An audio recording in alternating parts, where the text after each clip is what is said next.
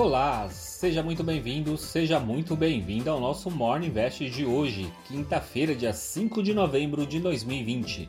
Eu sou o Sidney Lima, especialista em investimentos, e venho apresentar os destaques para você começar o dia bem informado.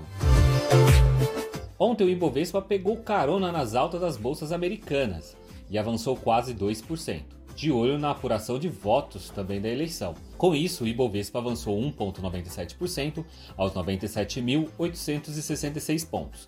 Das 77 ações que compõem o índice, 63 fecharam no azul. O volume financeiro foi de 22,6 bilhões de reais.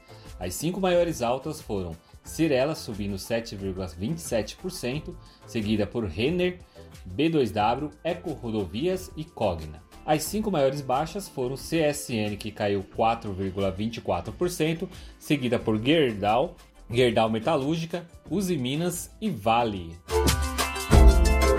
A moeda americana recuou 1,86%, sendo cotada a R$ 5,65.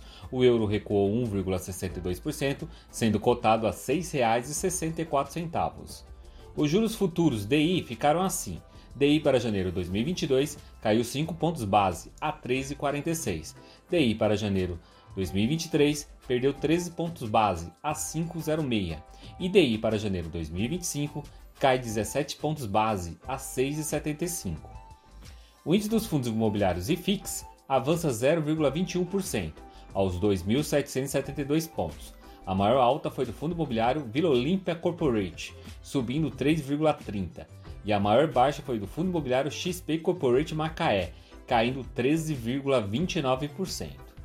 Nos indicadores, o IBGE, Instituto Brasileiro de Geografia e Estatística, divulgou que a produção industrial avançou 2,6% em setembro frente a agosto. Lá fora, as empresas de tecnologia puxaram as bolsas.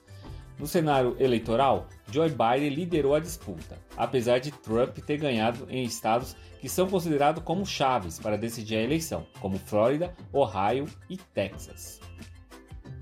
O que favorece também o democrata Biden são que os votos feitos pelos Correios podem levar ainda alguns dias para ser apurados. E Trump vai tentar, na Suprema Corte, interromper essa contagem. Joe Biden já é considerado o candidato mais votado da história dos Estados Unidos, em números absolutos, superando Obama, que em 2008 ele tinha obtido 69 milhões 498.516 votos.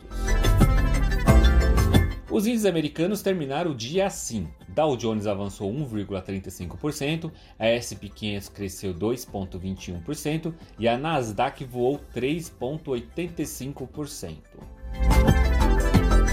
Na agenda de hoje teremos a ata do Comitê de Política Monetária da Inglaterra. Por aqui teremos a divulgação do PMI e nos Estados Unidos o número de pedidos de seguro-desemprego da última semana. Esses foram os destaques desta quinta-feira no nosso Morning Vest. Esse conteúdo está disponível nos principais agregadores de podcast, como Deezer, Apple, Google e Spotify. Então aproveita e já compartilhe esse conteúdo para mais pessoas. E não deixe de nos acompanhar.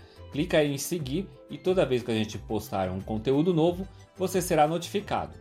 Tenha um ótimo dia e eu te encontro amanhã aqui nesse mesmo canal. Então, até lá!